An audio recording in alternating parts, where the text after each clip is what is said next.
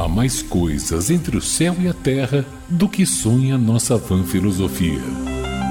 A economia da salvação, com Biagio Talento. Olá, ouvintes da Rádio Metrópole.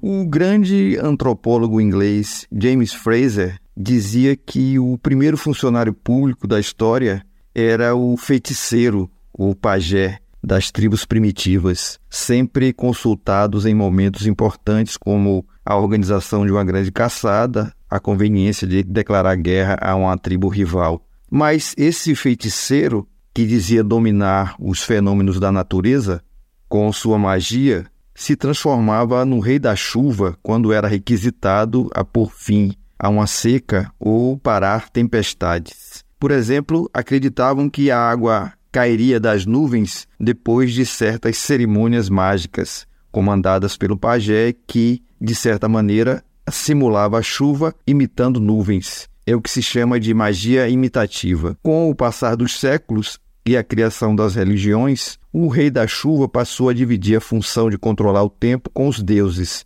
porque os integrantes das tribos passaram a acreditar que não só a magia, mas entes sobrenaturais tinham o poder de fazer chover ou provocar longos períodos de estiagem.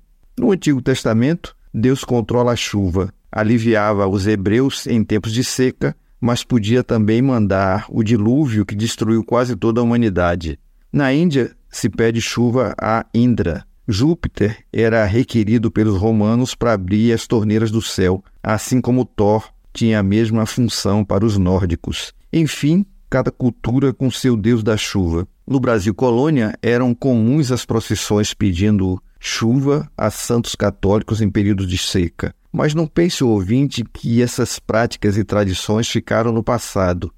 Apesar de toda a ciência do século XXI, que permite prever os humores do tempo com certa precisão e até estimular as tempestades com o bombardeamento de nuvens com sal ou iodeto de potássio para estimular a formação de cristais de gelo, quando a coisa aperta, recorre-se ainda aos santos. Foi o que aconteceu recentemente no sul da Espanha. A seca na região estava destruindo os olivais, quebrando safras, o que teve como consequência o aumento do preço do azeite de oliva. Então, os moradores resolveram organizar uma procissão na província de Jaén, grande produtora mundial de azeite de oliva. Os agricultores, tendo à frente os padres da paróquia local, levaram uma imagem de Jesus crucificado e saíram rogando: Senhor, mandai-nos chuva. E assim, ainda hoje, quando a ciência não consegue dar uma resposta satisfatória aos problemas terrenos, recorre-se ao sobrenatural.